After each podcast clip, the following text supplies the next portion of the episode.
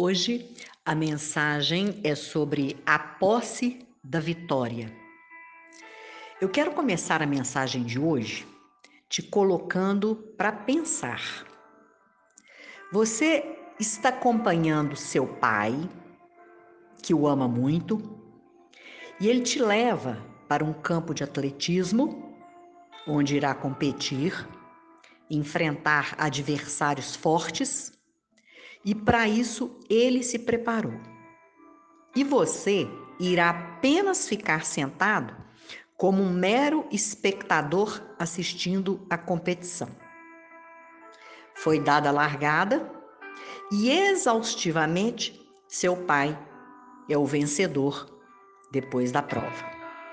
Sobe no pódio, recebe a medalha de ouro ou um troféu, seja lá qual for o prêmio e depois ele te presenteia com o que ele ganhou, sem que você tenha tido que fazer o menor esforço.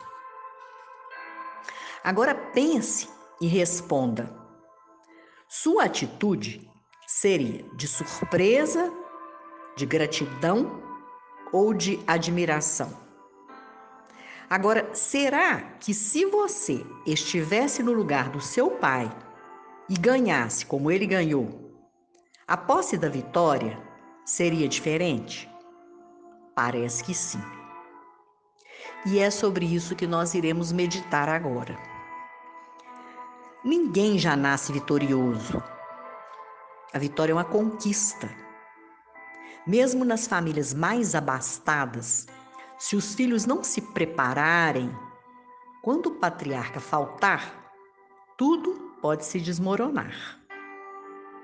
A vida de todo ser humano é cheia de desafios, de aflições, tribulações, competições com concursos, cargos pleiteados, enfim, todos correm atrás da vitória. O primeiro entendimento que precisamos ter já começa em Gênesis, capítulo 22, versículo 8, no início de tudo, quando Deus coloca Abraão à prova, onde sua oferta para o holocausto seria o seu próprio filho, Isaque. E quando este o questiona: Onde está o cordeiro? Abraão lhe responde: Deus proverá. Então, diante do exemplo de Abraão, nós vamos ver primeiro o que que eu não devo fazer se quiser realmente tomar posse da vitória. Primeiro, fixar o olhar, o pensamento e a expectativa apenas na luta. Por quê? Porque ela se tornará muito maior.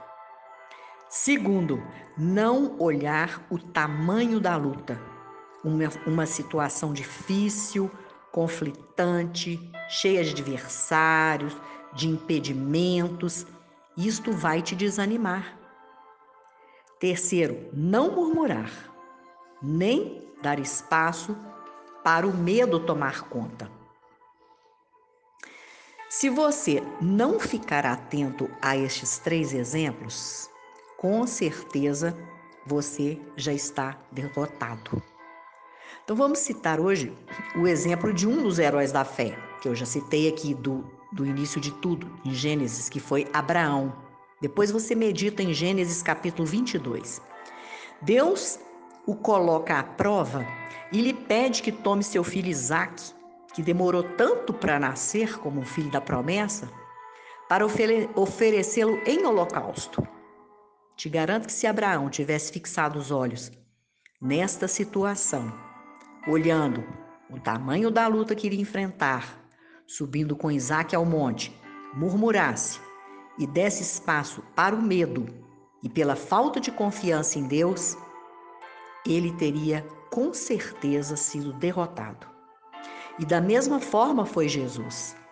Ainda sabendo de toda a sua luta, sabia que a vitória viria, além de tudo aquilo que teria que passar. Qual é a atitude que irá me convencer para que eu seja uma pessoa vitoriosa? Primeiro, mesmo diante das piores lutas, das mais árduas batalhas que você irá enfrentar, exercite sua fé como um músculo forte para sustentá-lo.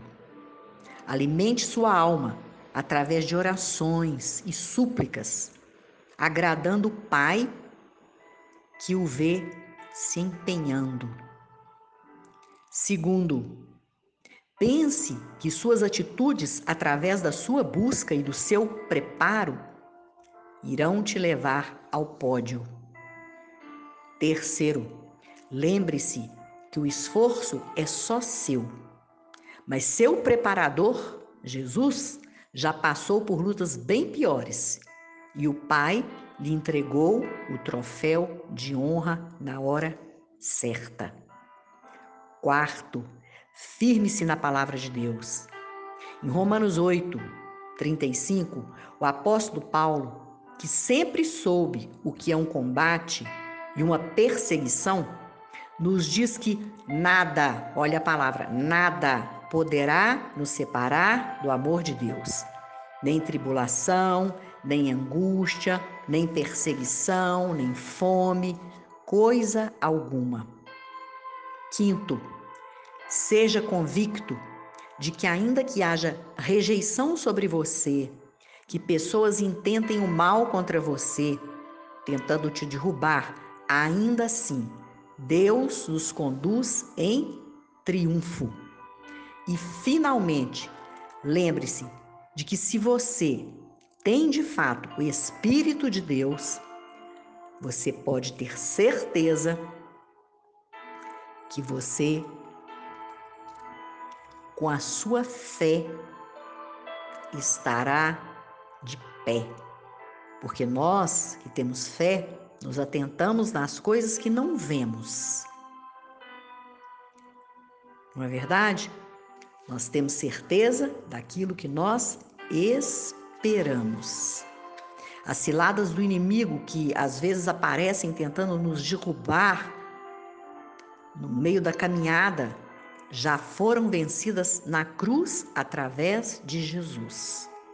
E agindo como ele agiu, em fé, em obediência, abandonando de vez o que te prende e te escraviza, dando graças a Deus por tudo, com certeza nós podemos tomar posse da vitória.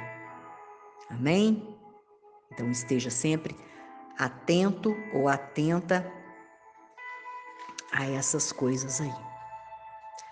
Vamos orar? O Pai, é tão confortante sabermos que contigo podemos contar sempre com a vitória. Que possamos permanecer com um coração quebrantado, entregue ao teu querer, guiados por ti diante de cada desafio. Sabemos que o teu auxílio está diretamente ligado ao nosso esforço nesta caminhada. Porém, o fato de termos os olhos fixos no pódio durante esta caminhada é o que nos alegra e o que nos motiva a prosseguir. Está escrito que em Cristo somos mais que vencedores. Por isso, te louvamos, honramos e engrandecemos o teu nome. Obrigada, Senhor. Que você tenha um resto de semana abençoado e abençoador. Lembre-se de compartilhar esta mensagem.